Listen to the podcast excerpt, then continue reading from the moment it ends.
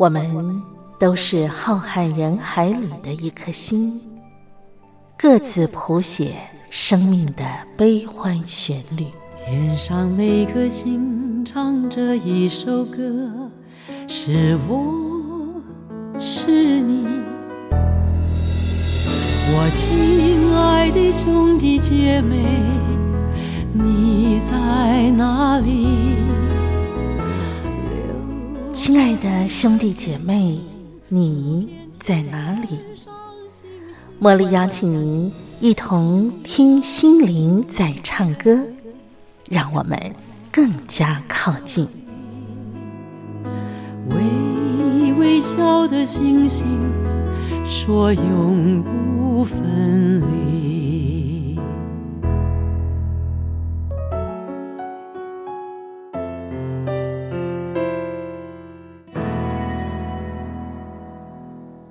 听心灵在唱歌的好朋友，我是茉莉，在台北问候您。感谢您按时收听我们听心灵在唱歌的节目。不知道你有没有收听昨天的节目呢？昨天我邀请到了西洋古典乐评张维志来到节目当中，为我们介绍华裔钢琴家傅聪先生他的生平，同时呢，也为我们啊来导聆了。傅聪先生他呃精彩呃精湛的琴艺演奏哈，我们今天呢要继续昨天未完的话题。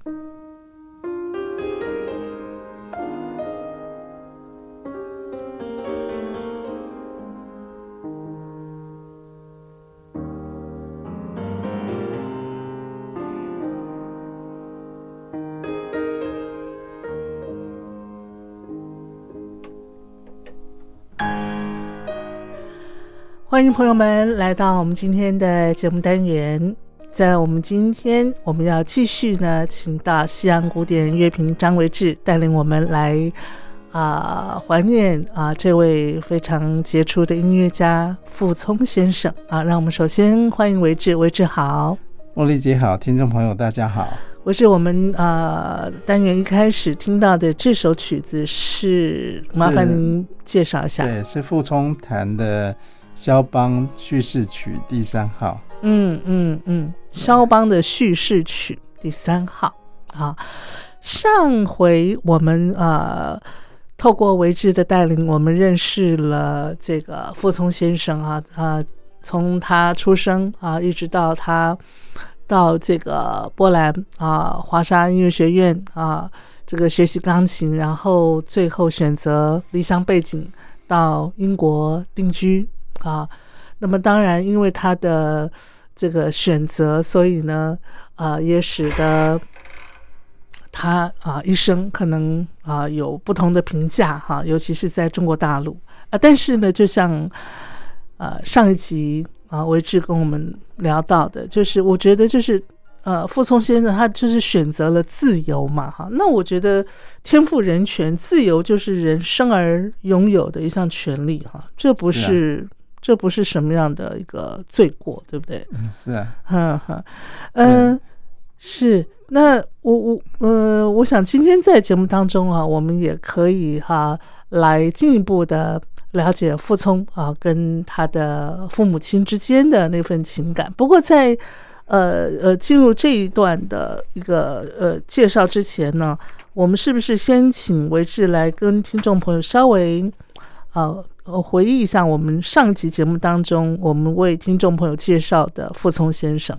对，就是呃，傅聪因为从小呃接受很呃很传统的中国文化的教育啊，所以也打下了他在艺术上面的呃基础啊。那很多人对傅聪的评价都说，呃，他他不是炫技，但是他是内涵哦。那那个内涵。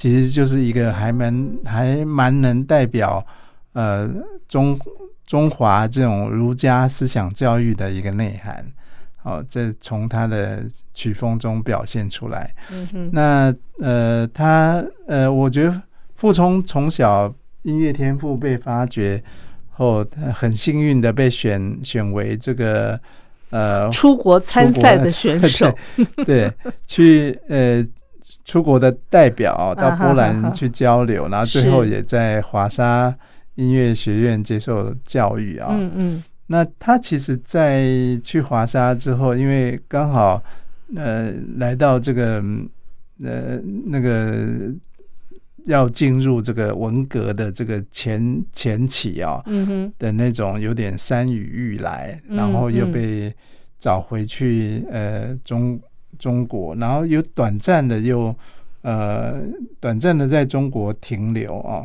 嗯哼，那呃，其实如果我们翻傅雷家书，可以看到 最前面就是他讲到那个他他爸爸。嗯，其实我们今天读到的傅雷家书都是傅雷写的，哦，反而读不到傅傅聪的回信，信，因为嗯因为回信可能都因在文革中都被烧掉了。嗯嗯嗯，那呃，所以所以所以是比较是傅雷写的这这个部分，嗯。呃，那种亲情的流流露哈，嗯，有时候会让你觉得很难想象，这个在傅聪小时候是一个严父嗯嗯哦，呃，一个一一那种刻板的印象，嗯嗯。就是你会看到的这个父亲对呃小孩的思念啊，就是非常非常呃非常非常真实啊，对。就是那种感情很浓郁。对，嗯，刚才呃，刚才上节目之前呢，我一直有呃稍微呃找了一段傅雷家书的那个呃其中的啊、一篇家书让我看哈，我觉得那个傅雷先生的笔下，我看不到那个严父的形象哎，我反而是看到一个呃怀着非常呃非常执念的一种情怀，然后来呃跟跟他的孩子说话哈，对，呃，像他的文字说：“孩子，我要怎样的拥抱你，才能表示我的悔恨跟热爱呢？”这是一个严父会说的话吗？悔恨就是悔恨他小时候对他太严，哦，过于严厉。哎，是。然后他还说：“你走后的第二天就想写信，怕你嫌烦也就罢了。可是每一天没有一天不想着你。”每天清晨清早六七点就醒，翻来覆去睡不着，也说不出什么为什么，就好像克里斯朵夫的母亲独自守在家里，想起孩子童年一幕幕的形象一样。哇，我觉得，我觉得这很有画面啊，很有画面，对，非常有画面。而且这是一个这是一个慈父，这不是一个严父的感觉哈对。嗯，非常有画面。所以所以傅雷，我觉得他的内在的情感是很丰富的，哈。对，也也是有有这样的父亲呐、我嗯觉得造就了这样的一个音乐家。是，对所以呃，其实傅聪呃也承认这一点，虽然哦父亲小时候对他很严厉，嗯嗯嗯，但是是父亲的影响，其实影是。影响他一辈子。嗯，在嗯傅雷家书有一段相当相当有名的，呃，就是傅傅聪常常会跟采访他的记者说到的这一段是说，呃，父亲小时候教他的一件事就是说，就是你第一要学会做人，做人，嗯，第二是作为一个艺术家。他不是说钢琴家哦，艺术家嗯好，第艺术家先好，嗯。嗯，然后才是钢琴家。钢琴家，所以呃，从这个角度去推演，就是其实文化的层次是。是远高于技巧的层次。哎，真的真的真的，这是他父亲的教诲，他哇。终身这个呃继承这样的一个教诲，嗯嗯，在在他的艺术生涯里面，是，我还看过那个陈文茜女士哈、她呃在呃一篇怀念傅聪先生的文章里头啊，她就有说，她说呃，她引用的是金庸先生评论傅雷家书里头的一段文字。金庸先生是怎么评论傅雷家书呢？他说，傅雷先生的家书呢，是一位中国君子教他的孩子如何做一个真正的中国君子嗯哼，啊！所以你看哦，一个非常有文化底蕴的父亲，然后呢，呃从小又这么样扎实的教导他的孩子为人处事的道理哈，难怪傅聪会有这么样深厚的一种文化情怀。哈。一点没错，嗯一点没错，嗯而且好像那个《傅雷家书》里头，他们父子的这个呃呃信件往返里头，好像什么话题都会碰触哈。对。啊，呃呃，婚姻爱情观啦，哈啊、生活啦，哈，还有就是呃，像是呃人品啦，啊，关于这个人情往来、事故啦等等啊，哎，他都会跟他的孩子聊到。所以我觉得他虽然是在态度上教育傅聪非常的严谨，可是他的内在就是很柔软的，才会跟孩子们聊，呃，无话不谈嘛。嗯嗯嗯，好，哎，我要请那个维志再来为我们呃介绍一首傅聪的曲子，好不好？既然谈到他小时候，我想我们来听一首傅聪演奏的舒曼的儿时情景。哦，好，非常好听的一首曲子，我们快来欣赏。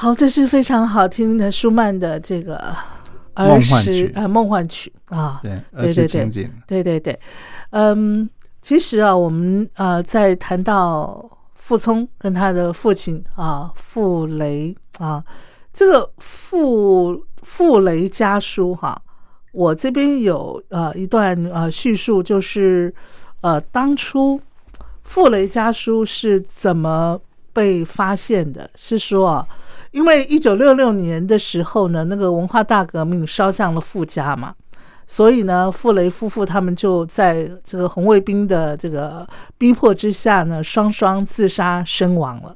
然后十几年之后啊，四人帮倒台了之后呢，改革开放一段时间，某一天呢，在上海音乐学院的一间装这个扫把的杂物的小屋里头，才发现了傅雷的遗物。然后里头呢，就有遗失多年的这个啊傅聪的回信也被扣在这个音乐学院里头。然后那个啊傅雷家书才重新的把它这个怎么讲呈现在世人的面前。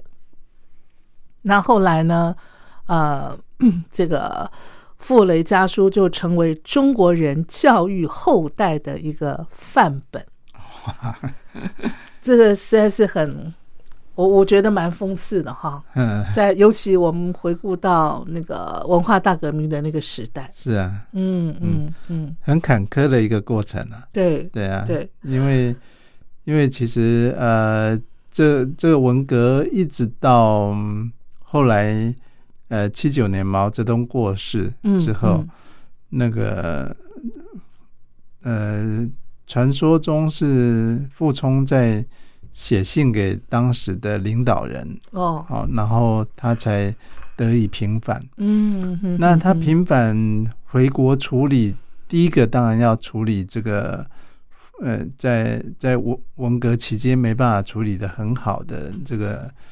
父母亲的后事啊，因为哎，他父母亲是自杀死的，对不对？自杀过世之后，其实呃，当时并没能好好处理，因为在那个时候是呃，就是火葬之后啊，是没没能，就是不可能有人可以去认尸哈。那这个是一个。在当时的情境下，就是一个大家就是很尴尬、很囧的一个情境。那传说中就是有一位啊，有一位据说是傅聪的，呃，算是粉丝吧，哈。那呃，非非常敬仰这这呃傅家哈。嗯哼。然后就就冒充是他干女儿。嗯嗯。然后去把骨灰领走。嗯嗯。那呃，所以呃，傅聪回国之后，就是举办了追思会。嗯嗯。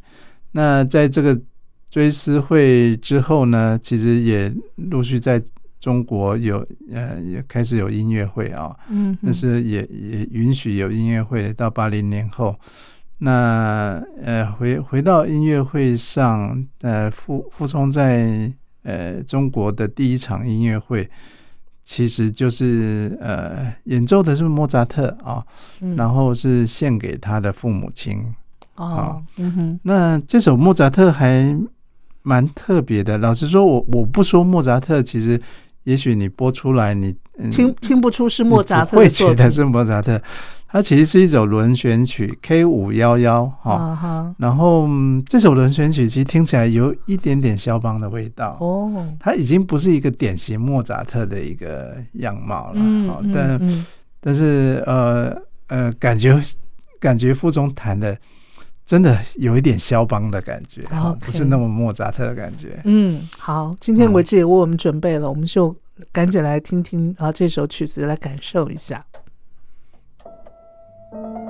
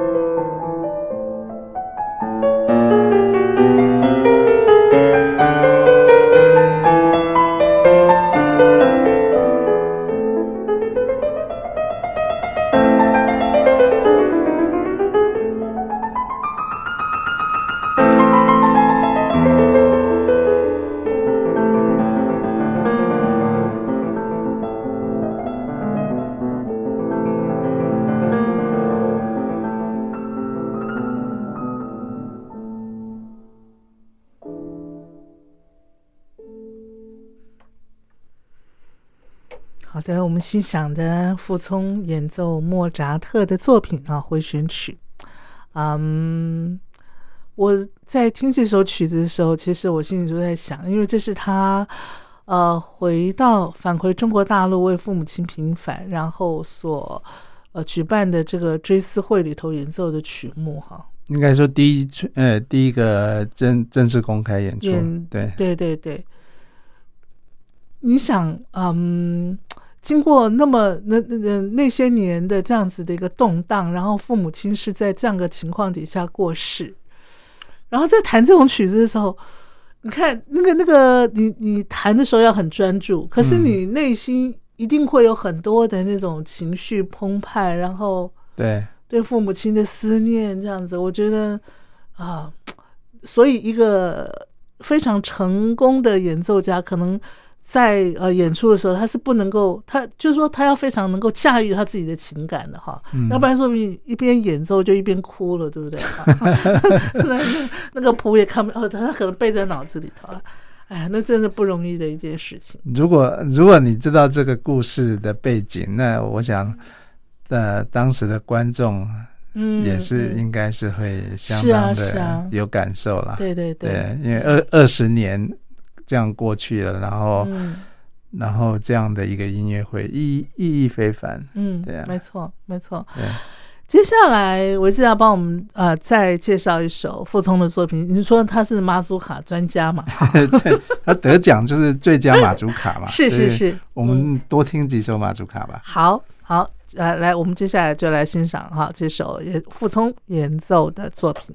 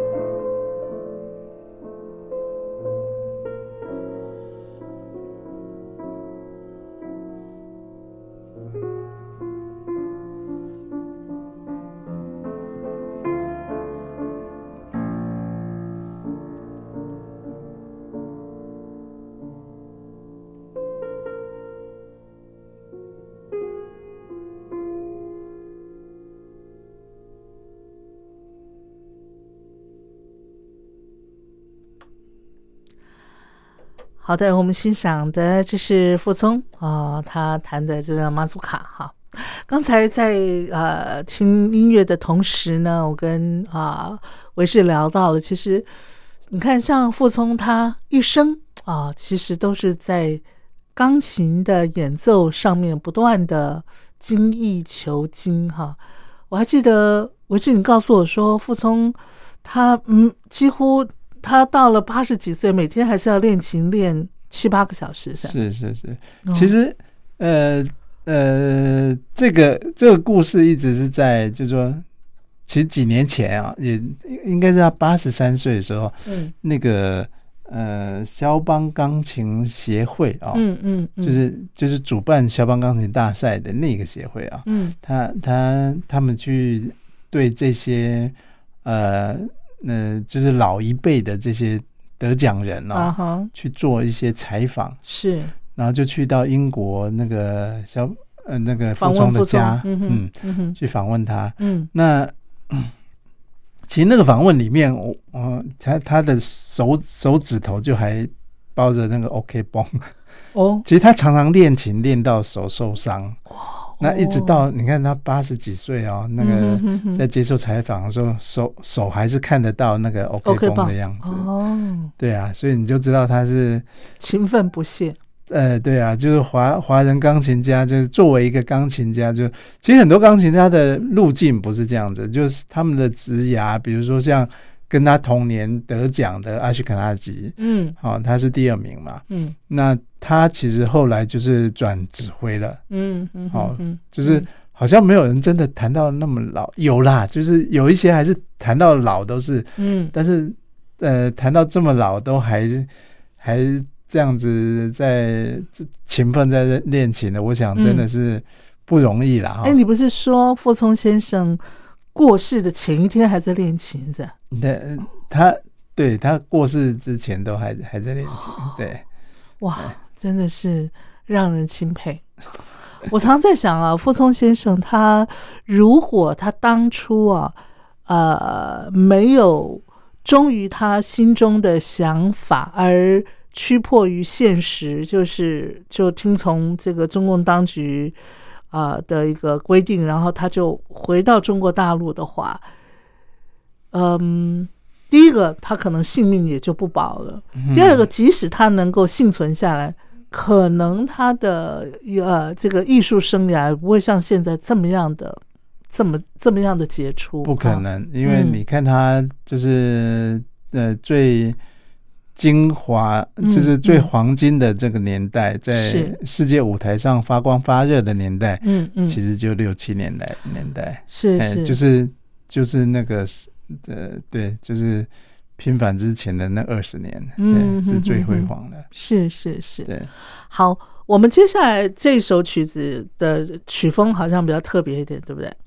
呃，对，接下来接下来想呃介绍一首傅聪的比较比较特别的录音哈、他嗯。他不他除了德布西，他其实也录了一些稍微现代一点的，像法雅，法雅有一有一出戏啊、叫做《人生苦短》哦，人生短暂，啊短暂的人生啊。然后这里面有一首西班舞西西班牙呃舞曲哦，嗯非常哼非非常热情的啊，很不一样的一个傅聪的演出。傅聪演奏的那个作品里头，那种展现热情的，不知道多不多哈，应该不太多。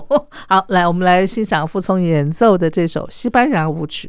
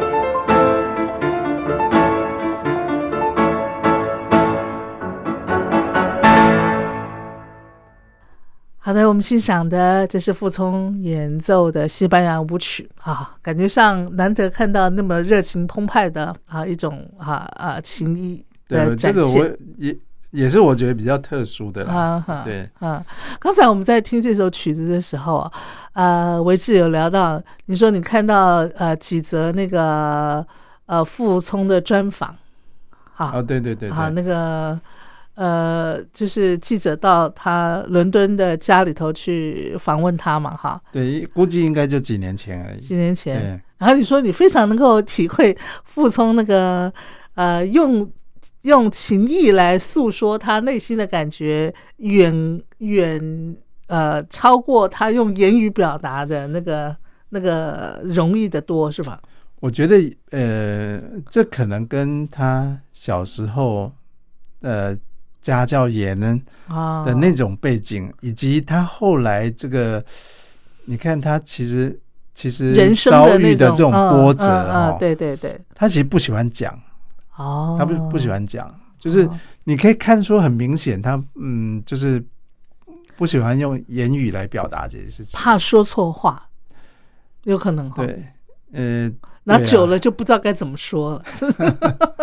或是说他感受到的音乐哈、远高于他的思呃这个就是呃就就是那个思想的高度，其实是超越语言的，是是是，哎或者或者可以这样就是说他已经不晓得该用什么样的文字言语来形容他内心的那个那个那个感受。对他，他其实会像呃，我我刚刚提到的是那个肖肖邦钢琴协会去他家做做那个采访的那段啊，嗯他提到那个肖邦，他要表达就是肖邦的那种独特性。嗯嗯啊，嗯非常非常非常独特。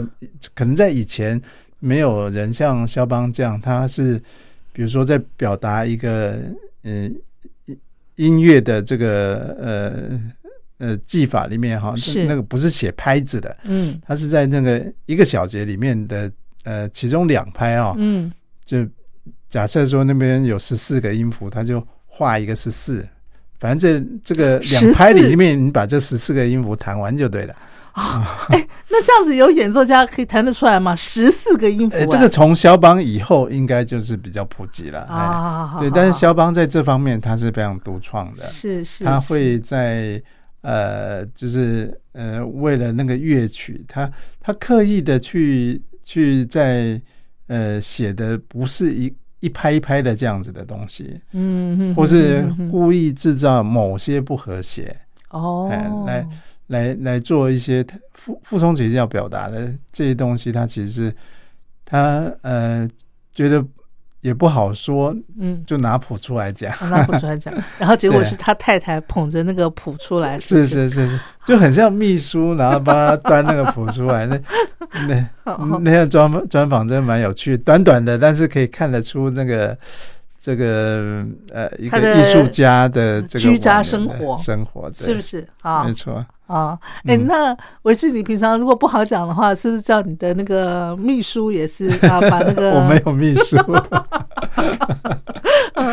好，来，接下来我们再来听一首曲子，嗯，呃，在下一首，我们来听一首，呃，这这首是也也是我我们刚刚比较没有听到的作曲家是拉哈曼尼诺夫，嗯嗯他在选曲里面有一首前奏曲啊，嗯，这是一个前奏曲专辑啊，是然后这是他的前奏曲的呃作品二三第六号。嗯哼，很短的一首曲子，来，我们快来欣赏。《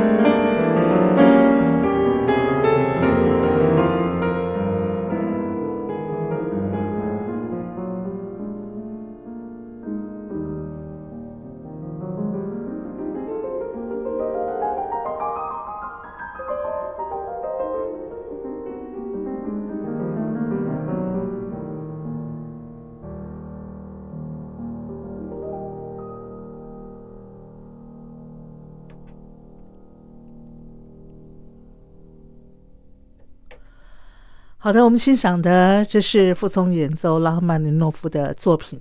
刚才在听这首作品的时候，维志跟我说，你想到另外一位钢琴家，对，就是也是同样在铁幕里头的钢琴家。也，就同样从从呃苏联铁幕出来的是另外一位叫做霍洛维兹啊，嗯他其实到美国发展，那在美国成为就是应该是呃美美国在二十世纪有两位钢琴巨匠，哦，一位是霍洛维兹，另外一位叫阿劳。